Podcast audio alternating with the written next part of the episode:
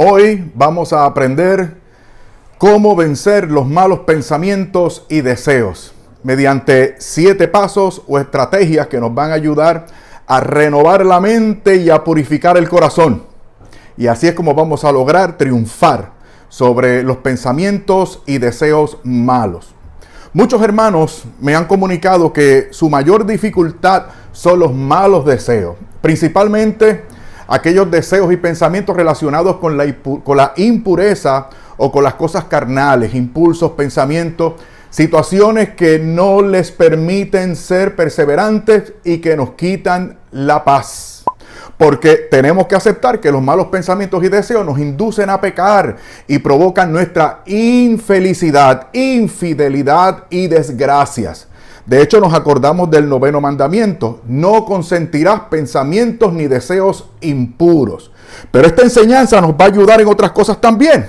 Y es que no todo deseo y pensamiento malo está relacionado con cosas sexuales o de injuria. También estamos hablando de pensamientos y deseos de venganza, de rencor, de tristeza o complejos infundados, de conflictos no resueltos, etc. Por eso es que esta enseñanza es tan y tan importante. Escuchen bien mis amados hermanos. Mediante esto que vamos a estudiar hoy, usted y yo vamos a buscar y vamos a fomentar a partir de hoy una experiencia religiosa fuerte, intensa, radical y determinante si es que queremos triunfar sobre esas cosas. Primera estrategia. Vamos a, vamos a analizarlo todo, pendiente todo. Son siete estrategias. Vamos a atenderlas todas y cada una de ellas, comenzando por la primera. Es la siguiente. Imprégnese de la palabra de Dios. Que la palabra de Dios impregne todo su ser. Usted tiene que meterse con la palabra de Dios. Por eso no basta solo con la lectura, sino que hay que rezarla, hay que meditarla. Hay que meterla, como hemos dicho en otras ocasiones, en el estrato más íntimo de nuestro ser, en el corazón, para que esa palabra, que es el pensamiento de Dios puesto por escrito, vaya purificando el corazón y se vaya renovando nuestra mente. Vamos a ver seis cositas importantes acerca de esto que tiene que ver con meternos con la palabra de Dios y con meter la palabra de Dios en nuestro corazón. Seis cositas importantes. Primero, esto se da para renovar la mente. Vayamos a Romanos capítulo 12 con el versículo 2. Dice, y no os amoldéis a este mundo, sino por el contrario transformaos con una renovación de la mente, noten, para que podáis discernir cuál es la voluntad de Dios, para que podamos saber y estar conscientes de la voluntad de Dios, de lo que es bueno, agradable y perfecto en su presencia.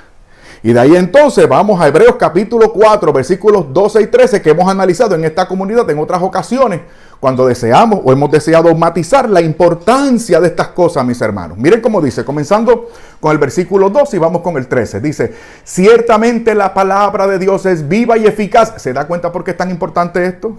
¿Se da cuenta por qué es tan importante? La palabra de Dios, la que usted se va a meter en el estrato más íntimo de su ser, en el corazón, para eventualmente renovar la mente, esa palabra es viva y eficaz, surte efecto.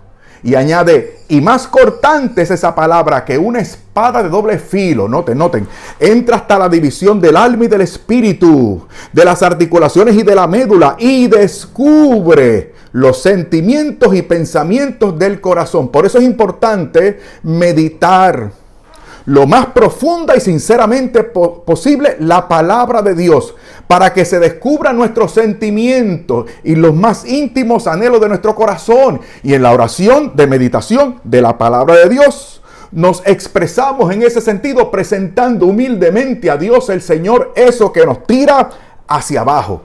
Ahora dice el versículo 13. No hay ante ella criatura invisible, sino que todo está desnudo y patente a los ojos de aquel a quien hemos de rendir cuenta. Para concientizarnos, esto es no solamente para saber, nosotros ya sabemos mucho pero no actuamos de acuerdo a la razón, a lo que sabemos es correcto. Para eso hace falta una intervención divina contundente en su vida. Y por eso usted tiene que comenzar enterándose del deseo de Dios, de la voluntad de Dios, del querer de Dios, del plan de Dios para usted. Haga esto, mi hermano, haga esto. Yo sé que ya algunos se han desconectado, sí, sí, algunos han dicho, no, no, yo me voy, yo me voy a escuchar al, al, apóstol de la otra iglesia, porque allá lo ponen más fácil. Ya este tipo comenzó con esto, dándome trabajo. Allá en el otro lado, en el otro lado me dicen que para resolver estos asuntos, yo lo que tengo que hacer es visualizar, declarar y recibirlo. Vete entonces, vete.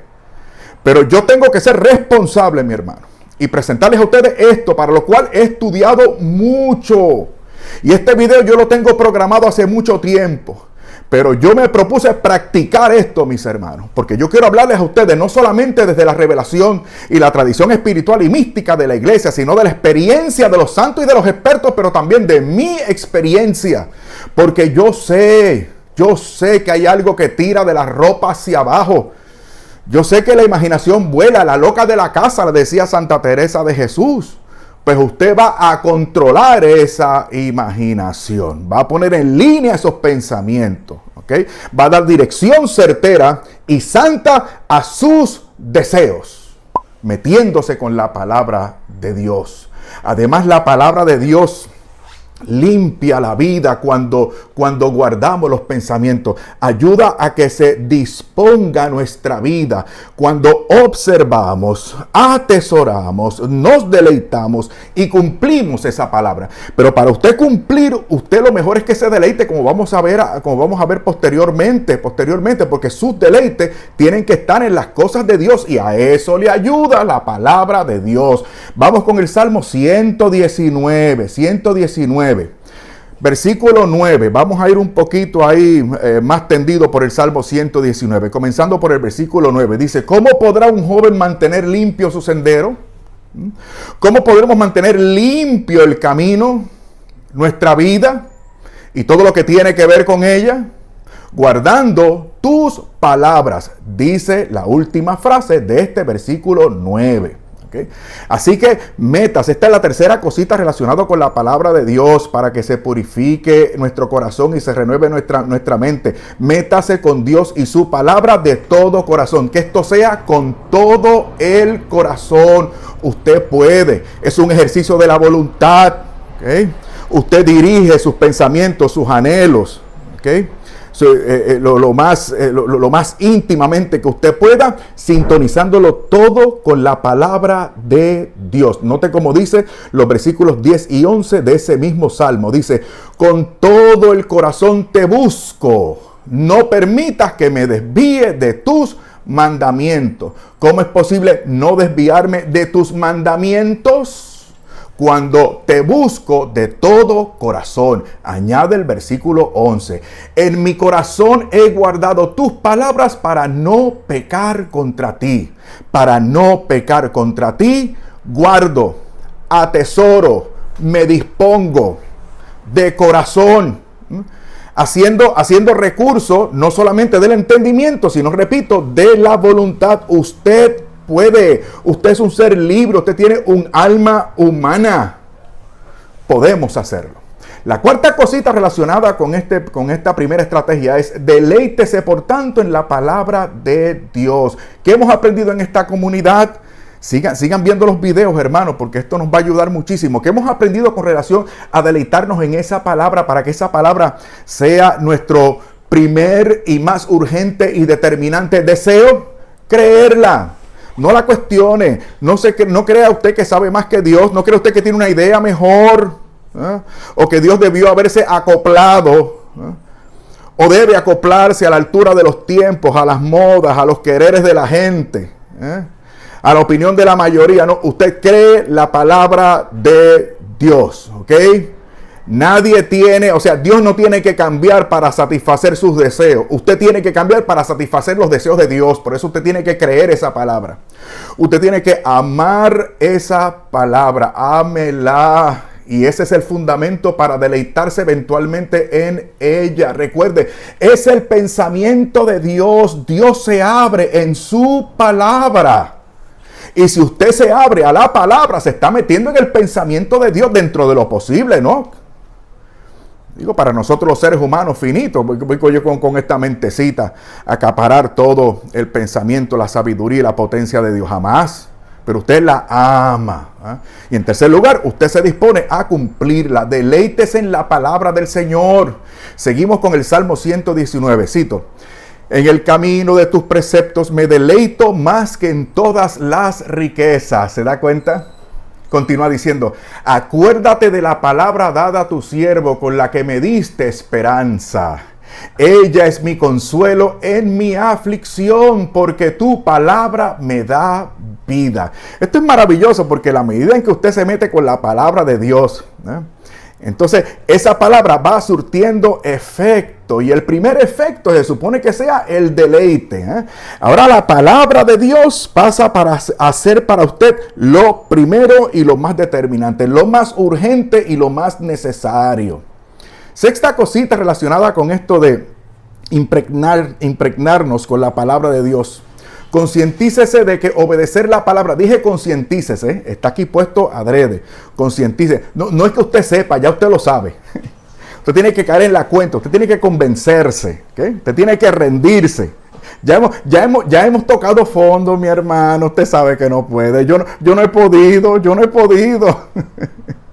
Por eso yo tengo que no solamente saber, sino concientizarme, rendirme, aceptar, reconocer. ¿Qué cosa? Que obedecer la palabra de Dios es lo único que me hará feliz. La complacencia en esos pensamientos, el resguardo, la defensa. ¿eh? para la que usamos esos pensamientos y esos deseos, para procurar un poquito, como diríamos, eh, para, para canalizar nuestras frustraciones. ¿okay? O para eh, pregustar lo que quisiéramos hacer, pero que no podemos todavía. Todo eso no lo hace usted feliz. Lo único que lo hace usted feliz es obedecer la palabra de Dios. Y para eso usted tiene no solo que saberla, sino más aún concientizarse concientizarse para que pueda obedecer esa palabra y entonces ser verdaderamente feliz. Usted será feliz en la medida en que usted viva de acuerdo al propósito para el cual usted ha sido creado. Y usted ha sido creado para dar gloria a Dios. Y a Dios se le da gloria en, esta, en este mundo, en esta tierra, acoplándonos, integrándonos en su palabra, obedeciéndola. Y entonces el Salmo primero el Salmo primero. Hemos citado esto en otras ocasiones, pero vamos de nuevo. Salmo primero, los dos primeros versículos. Dichoso el hombre, ya hemos aprendido aquí en esta comunidad que dichoso o feliz o bienaventurado. Eh, trata de traducir aquí una palabra en el, original hebreo que es sumamente dichoso. ¿ok? o, o, muy bienaventurado, ¿ok? O felicísimo. El hombre que no sigue el consejo de los impíos, ni se detiene en el camino de los pecadores, ni toma asiento con los farsantes, sino que, sino que en la ley del Señor se complace. Otras versiones dicen, en la ley del Señor se deleita y noche y día medita en su palabra o medita en su ley. Pregunto, ¿medita usted la palabra de Dios? Aquí le ponemos un video, una tarjeta para que vea este video luego sobre cómo se medita bien, bien la palabra de Dios para que esa palabra de Dios fructifique en nosotros y nosotros seamos plenamente feliz. Únicamente si nos integramos a su palabra, acogemos su palabra, amamos su palabra, creemos su palabra, obedecemos su palabra. Eso es lo primero. Eh, ya, ya se fueron otros a ver al apóstol. ¿Qué se va a hacer? Yo cumplo con mi responsabilidad. Segunda estrategia, segunda estrategia, conviértase a Jesucristo. Ay, Fernando, otra vez tú con eso. Sí, sí. Pero escúchame bien, escúchame bien. Porque yo no te, en esta comunidad no te estamos diciendo conviértete a Jesucristo repitiendo esta oración o levanta la mano o pasa al frente. Eso está chévere. No, no, no hay problema con eso. Pero cuando hablamos de una conversión a Jesucristo, estamos hablando no solamente de un comienzo, sino de una relación de una relación. Por lo tanto, una conversión a Jesucristo que usted va a tener a partir de hoy, es una conversión que lo va a llevar a usted a procurar una experiencia religiosa, repito, fuerte, fuerte. De intimidad con Dios, de identificación total, plena, absoluta de su mente y su corazón con la mente y el corazón de Dios. Por eso nosotros nos vamos a servir de la religión. Pero Fernando, no es relación, es lo mismo, chico.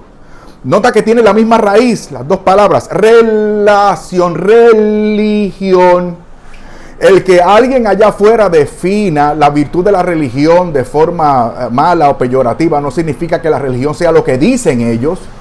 La religión cristiana católica es el método, la forma, la manera que Dios ha revelado en Cristo para que usted y yo tengamos una relación con Él. A su medida, según el Señor. No, no, es lo que me salga del corazón, porque actual, actualmente lo que me sale del corazón no es todo bueno. ¿okay? Y mi mente podría engañarme. ¿okay? Yo podría confundirme, confundirme con alguna ilusión, con algún espejismo. Para ello yo necesito la manera, la forma, el estilo, el método establecido por el Señor. Entonces yo me voy a convertir, o sea, yo me voy a tornar a Jesucristo para seguir a Jesucristo tomando mi cruz y negándome a mí mismo. ¿Se dan cuenta? Es la conversión a Jesucristo según Dios el Señor y su santa revelación. Vamos con Jeremías capítulo 15. Entonces dijo así el Señor, si te conviertes, y esta palabra si te convierte, convertirse, también lo, lo traduce en otras Biblias con arrepientes o arrepentimiento, o sea, porque conlleva las dos cosas si te conviertes, o sea, conlleva arrepentimiento, ¿ok?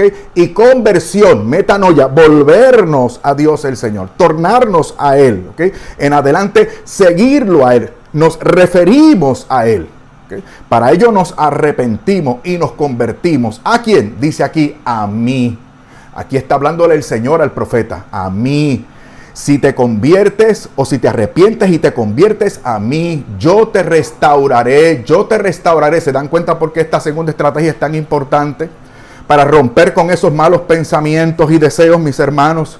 Pensamientos y deseos de todo tipo. Usted tiene que volverse a Dios para que Él le restaure. Aquí lo dice.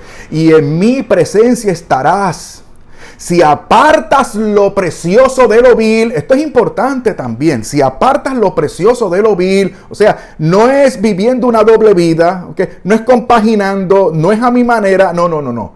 Lo precioso, lo que tiene que ver con Dios. Y allá lo vil, lo que no quiero, lo que desprecio a partir de hoy. Entonces dice el Señor al profeta, serás mi portavoz. Que se vuelvan ellos a ti, le advierte el profeta, pero tú no te vuelvas a ellos. Miren lo que dice Santiago ahora en el Nuevo Testamento, capítulo 4. Acercaos a Dios y Él se acercará a vosotros. Acercaos a Dios y Él se acercará a vosotros.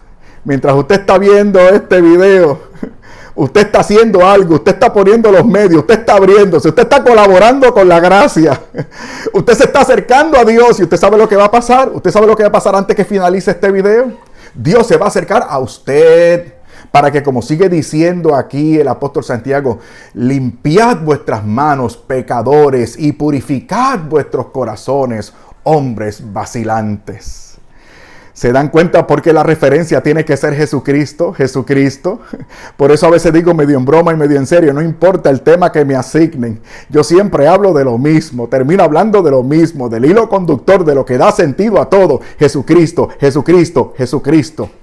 Y más relacionado aún con este segundo eh, tópico estrategia de convertirnos a, Jesucristo, hermano. Aquí me estuve revelando los Ustedes no saben el trabajo que pasé. Porque hay tanto y tanto fundamento bíblico, porque la Santa Escritura habla de esto, de esto es que habla la Sagrada Escritura, mis hermanos. Este es el meollo del asunto. Pero me decidí por Colosenses, San Pablo, uh, largo y tendido, pero vamos con Colosenses capítulo tercero. Ténganme paciencia, aquí voy, mire. Así pues, si habéis resucitado con Cristo, buscad las cosas de arriba donde Cristo está sentado a la derecha de Dios. Buscad las cosas de arriba. Y el televisor hace que yo busque las cosas de abajo cuando no está sintonizado en el lugar correcto. ¿eh? O cuando utilizo el tiempo de Dios, de mi familia, de mi trabajo, de, mis, de, las cosas importantes. ¿eh? Confundiéndome con la televisión, metiéndome en la televisión. No, no, no, no, son las cosas de arriba. No porque lo de abajo sea necesariamente malo, es que lo de arriba es primero, lo de arriba es primero. Y atendemos y hacemos uso de las cosas de abajo y servimos a los semejantes porque esas cosas nos podrían conducir a Dios, pero para ello nosotros tenemos que fijarnos de las cosas de arriba para que lo de abajo tenga verdadero sentido. Y sigue diciendo el apóstol, sentid las cosas de arriba, no, no, no las de la tierra pues habéis muerto, de esto habla largo y tendido San Pablo también, sobre todo en Primera de Corintios, y habéis muerto y vuestra vida está escondida con Cristo en Dios. El versículo 5, mortificad pues, mortificar significa hagan morir pues lo que hay de terrenar en vuestros miembros. Y mire la listita que da, mire la listita que da. La fornicación, la impureza, las pasiones, la concupiscencia mala y la avaricia, que es una idolatría. Esto va mucho, mucho más allá que las cosas específicamente hablando de la carne. Va mucho más allá, va mucho más allá. Por eso es que este video es tan importante. Por eso yo sé que va a ser un poquito más largo, pero aquí yo me detengo, mi hermano, porque esto es determinante. Esto es determinante, porque esto me ha hecho tanto bien, me ha hecho tanto bien, mis hermanos. Miren los tres últimos versículos, 14, 14, eh, el 16 y el 17. Vamos con esos tres específicamente. Sobre todo revestidos con la caridad, que es el vínculo de la perfección. Importante. Esto es uno de los versículos en los que eh, Santo Tomás de Aquino se fundamenta para definir la santidad o el ideal de la santidad como la más perfecta unión con Dios por la caridad. La caridad. Esto es importante, la reina de las virtudes, mis hermanos. Amarás al Señor tu Dios con todo tu corazón, con toda tu alma y con todas tus fuerzas. Eso es lo que traba. ¿eh? Eso es lo que, da, lo que da curso a nuestras vidas. En eso nos vamos a fijar de ahora en adelante. Dice el 16. Que la palabra de Cristo, ven porque, ven porque la primera estrategia tiene que ser acerca de la palabra, que la palabra de Cristo habite en vosotros abundantemente. Enseñaos con la verdadera sabiduría, animaos unos a otros con salmos, himnos, cánticos espirituales, cantando agradecidos en vuestros corazones. Vida devocional, vida devocional. Su vida tiene que ser una asamblea en la que usted esté interactuando con las cosas divinas, glorificando a Dios el Señor, haciendo actos de presencia de Dios. Cantando, celebrando la vida cristiana, gozándose en el triunfo de Cristo sobre la muerte y el pecado. Viva ese estilo de vida, mis hermanos, vívalo, vívalo. Ay, me acuerdo de aquel salmo. Cantad alegres a Dios, habitantes de toda la tierra. Servid al Señor con alegría. Venid ante su presencia con regocijo. Reconocer que el Señor es Dios. Él nos hizo y no nosotros a nosotros mismos. Pueblo suyo somos y ovejas de sus parados. Entrad por sus puertas con acción de gracia, por sus atrios con alabanza. Alabadle, bendecid su nombre. Porque el Señor es bueno, para siempre su misericordia y su verdad por todas las generaciones. ya sé que lo cité, la versión de los hermanos separados, pero ahí yo me lo aprendí cuando, cuando estaba siendo acompañado por aquellos buenos hermanos. Ok. Versículo 17 ahora. Y todo cuanto hagáis eh, de palabra o de obra, hacedlo todo en el nombre del Señor Jesús, dando gracias a Dios Padre por medio de Él. Todo en nombre de Jesús. Todo en nombre de Jesús, refiriéndolo al Señor Jesús. ¿Qué mal pensamiento y deseo va a calar en ese corazoncito y mente suya de ahora en adelante? ¿ah? Estrategia número 3. Oración, confesión y Eucaristía frecuentes. Oración, elevando la elevación del alma a Dios, ¿ok? Para alabarle, para pedirle perdón, darle gracia por todo y pedirle en sintonía con nuestra salvación eterna y para su gloria. Eso de forma frecuente. Y confesión y Eucaristía frecuentes. Ay, la confesión sacramental. Escúcheme bien. La gracia sacramental específica de este sacramento hermoso, es que en la medida en que usted se confiesa con las debidas disposiciones, usted se va haciendo más fuerte y más resistente contra el pecado y eventualmente peca menos. Y, e, e, incluso deja de pecar mortalmente y se dispone seriamente para evitar de forma seria y resuelta el pecado venial deliberado. Esa es la maravilla de ese sacramento de la confesión sacramental. Y Eucaristía frecuentes. Usted se va transformando cuando es con las debidas disposiciones. Hemos aprendido en esta comunidad, hay que disponernos con las debidas disposiciones. Tomando conciencia, dispuesto nuestro corazón de que estamos recibiendo al autor de la vida, ¿ok? Y que nosotros nos vamos transformando a la medida de ese a quien estamos eh, recibiendo en la Santa Comunión, que es Jesucristo el Señor, de manera que en adelante son sus pensamientos, o sea, es su palabra, es su querer, es su voluntad. Lo que, lo, que, impregna nuestra vida, son sus pensamientos y sus deseos de Él, lo que van a imperar en nuestra vida. Pero para esto, tercera estrategia, usted se tiene que disponer seriamente, santamente, resueltamente en la oración, confesión sacramental y Eucaristía. Frecuentemente. Cuarta estrategia, cuarta estrategia. Inspírese con buenas y santas lecturas, a lo cual podríamos añadir películas, documentales, etcétera. De ahora en adelante vamos más rapidito, pero vamos también atendiendo cosas más, eh, más prácticas de tipo práctico, ¿ok? Inspírese, ¿ok? Busque inspiración en las cosas santas, en las cosas buenas, en las cosas que le promuevan a usted y le ayude para que usted pueda promover a otros, para que usted tenga materia de apostolado, ¿ok? Para que usted esté más pendiente y más consciente de lo que es correcto, de lo que, de lo que alcanzaron otras personas, ¿ok?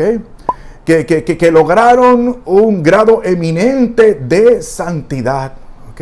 Y con temas que a usted le promuevan, que dispongan su corazón. Así que inspírese con cosas buenas, con lecturas santas, y por otro lado, entonces se desprende la quinta estrategia, la quinta estrategia que tiene que ver con la cuarta. Dice, evite, por lo tanto, de acuerdo con la cuarta, evite toda lectura, entretenimiento o conversación impropia. O sea, cuidado, perdone que hable como puertorriqueño, pero, pero, pero me, sale, me sale del pecho. Cuidado, cuidado con quién usted se junta y en dónde se está metiendo cuidado, sea humilde, no se crea Superman ni Wonder Woman. Noten ustedes Primera de Corintios capítulo 15 versículo 33. No os dejéis seducir. Las malas compañías corrompen las buenas costumbres.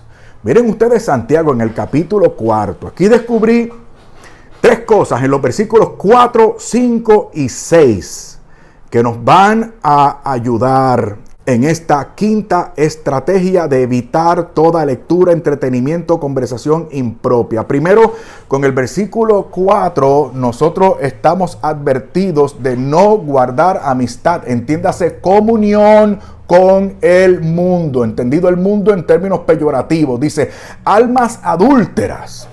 Y aquí estoy leyendo de la Biblia de Navarra y pone esto con signo de exclamación. Almas adúlteras, ¿no sabéis que la amistad con el mundo es enemistad con Dios? Por tanto, el que desee ser amigo del mundo se hace enemigo de Dios. Y el versículo 5 nos habla de esa presencia que está en nosotros, ¿ok? Y de la que nosotros debemos estar conscientes. Dice, ¿o pensáis que la escritura dice en vano, celosamente nos ama el Espíritu que habita en nosotros. ¿Quién habita en usted? El Espíritu de Dios. Por un lado, por lo tanto, versículo 4, no guardamos comunión con el mundo y con las cosas y entretenimientos del mundo. Y el versículo 6 nos habla de la humildad que abre la puerta a todo esto. Dice, pero mayor es la gracia que da. Por eso dice, Dios resiste a los soberbios y a los humildes da la gracia. ¿Sabe usted una de las razones por la cual nosotros pecamos de malos pensamientos eh, y deseos? Porque somos soberbios. Esa es la madre de todos los pecados. Somos soberbios.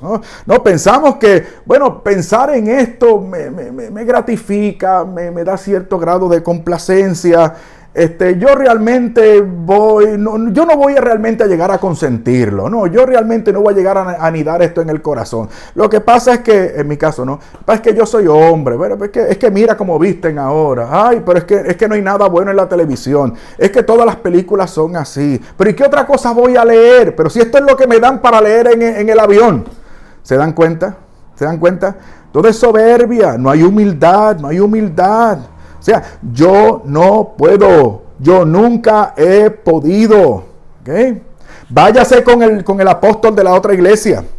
Allá le dicen, tú puedes, tú puedes, tú puedes. Y en este canal te decimos, tú no puedes. De hecho, tú nunca has podido. ¿Y qué te abre la puerta a este reconocimiento? La humildad. Cuando somos humildes, y sabemos de nuestra total dependencia de la gracia y del poder de Dios, entonces nosotros evitamos toda lectura, entretenimiento o conversación impropia. Para que la mente no se llene de materia corrupta. ¿Ok? Ok. Número 6. Estrategia número 6. Ay, eh, los voy a sorprender. Póngase minas. Póngase minas. ¿okay? Mine su camino. ¿A qué me refiero? Entrámpese. Póngase, lo dije bien. Ponga trampas, ponga trampas. Prevea, mi hermano. ¿A, ¿A qué me refiero? ¿A qué me refiero? Ahora usted se siente fuerte y está resuelto, pero la tentación le va a asaltar. Por lo tanto, usted va a prever eso porque usted es humilde, ya lo aprendimos. Y en adelante, usted ahora, ahora que está fuerte, usted va a bloquear. No, mejor que, mejor que eso. Usted va a quitar el nombre. Luego usted va a guardar. Luego usted abre el contacto. Luego lo elimina. Para cuando le venga la tentación, no siga buscando el nombre de los que bloqueó. No, no. Eso es minarse. Eso es ser listo. Eso es ser listo. En adelante vamos a, vamos a, darle a nuestros cónyuges y que nuestros hijos tengan acceso a todos nuestros medios electrónicos, nuestros aparatos. ¿Ok? Que, que, nuestros cónyuges, nuestros hijos sepan cómo desbloquear el teléfono. ¿Ok? Que, puedan acceder a, nuestras redes sociales, que no haya ningún problema, que no haya nada oculto. Y por ahí para abajo, hermano, usted puede hacer muchísimas cosas más. En séptimo lugar, séptima estrategia, evite la ociosidad. Es el vicio del ocio. ¿Qué dice el dicho? Dice, la ociosidad es la madre de todos los vicios. ¿Qué es la ociosidad? Es el estado de quien no trabaja por, por mera complacencia. Porque me gusta, no es, que, no es que estoy enfermo, no es que tengo un estado de depresión, no es que no, no se trata de eso. Usted es una persona normal, usted está bien, usted está saludable y a usted le complace, usted no quiere mover un dedo y usted se siente bien así. Y, otro que venga detrás que arregle el problema que yo estoy dejando y otro que se, que se ocupen de mi familia y que se ocupen de mi futuro, por pura complacencia como, como, como, don Ramón, el de, la, el de la vecindad del Chavo. La ociosidad es también el vicio de no trabajar, de perder o malgastar el tiempo. Es, el, es, el, afecto al mero ocio por el ocio. Como, como por ejemplo también la charla inútil, los juegos y diversiones que no dejan nada, que no sirven para nada, que ocupan el tiempo productivo, que me distraen. ¿Eh? que me desenfocan. Usted tiene que evitar el ocio, usted tiene que estar ocupado, usted tiene que estar ocupado. A mí me llamó mucho la atención una frase de, de San José María Escribá. Eh, me parece que es en el contexto de algunas personas que ponían trabas para no entrar a la, eh, al Opus Dei, a la obra que él había fundado, porque estaban, muy, porque muy ocupados, muy ocupados. Y él decía, eso es lo que quiero yo, yo quiero gente que no tenga tiempo para nada. y, yo sé a lo que él se refería, yo sé a lo que él se refería. Porque el ocioso nunca tiene tiempo para nada. El laborioso, el responsable, no le tiene miedo a la responsabilidad, al trabajo, a la planificación y siempre busca tiempo porque es una persona de acción, es una persona que se ocupa, es una persona responsable. Aquí tenía muchos textos bíblicos acerca, hermano, porque la Biblia habla largo y tendido en contra del vicio de la ociosidad. Pero nada, vamos solamente con, el, con Mateo capítulo 26, versículos 40 y 41. Dice, vuelve junto a sus discípulos y los encuentra dormidos. Esto es la primera vez en el, en el, en el Getsemaní. Cuando le dice, quédense conmigo, velando, oren conmigo, oren, oren, oren. Eh, eh, era el momento de la acción, era el momento de la vigilia. ¿eh?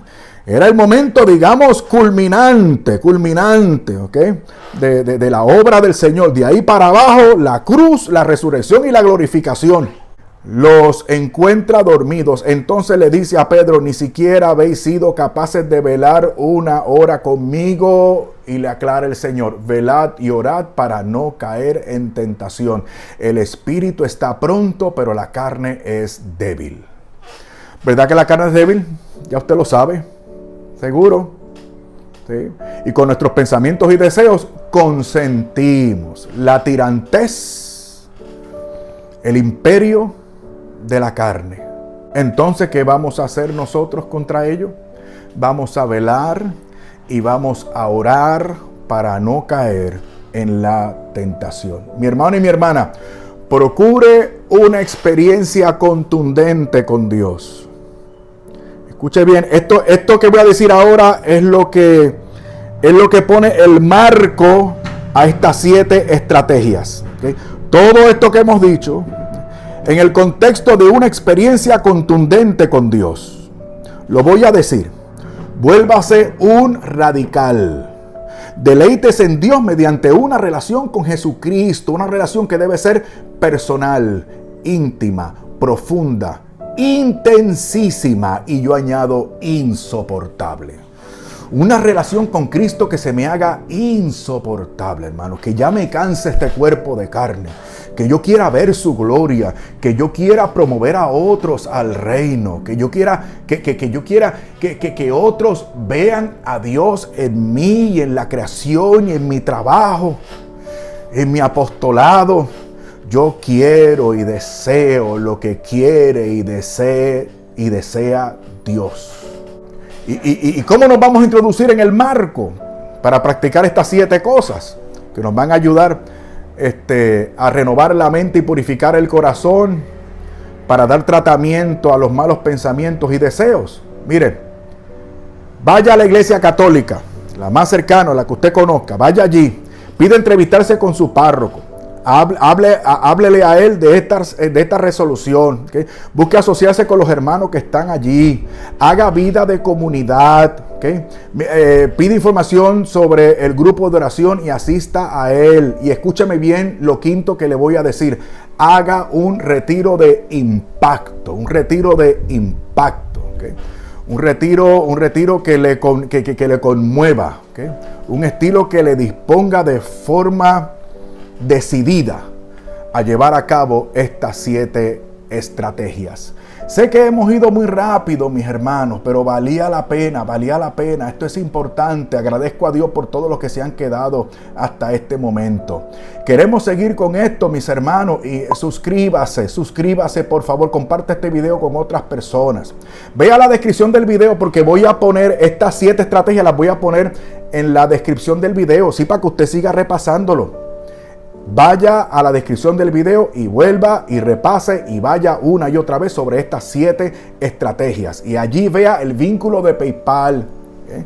porque si usted no nos ayuda, no podemos continuar con esto. Y entonces pues no quedará más alternativa que irse con el apóstol de la otra iglesia. Pero aquí vamos a seguir, hermano, insistiendo y molestando. Y yo necesito que ustedes me ayuden para insistir y seguir molestando. Y para ello, por favor, sírvanse del vínculo con PayPal en la descripción y háganos una ofrenda que tanto necesitamos. Si no puede o no tiene PayPal, escríbame al correo electrónico que hay ahí y platiquemos usted y yo sobre alguna otra alternativa para contribuir a nuestro ministerio. Para adelante, en el nombre del Señor.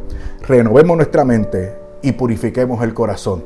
No por nuestros méritos, no tenemos ninguno ni poder tampoco, por los méritos y el poder de Dios el Señor. Alabado sea su santo y bendito nombre.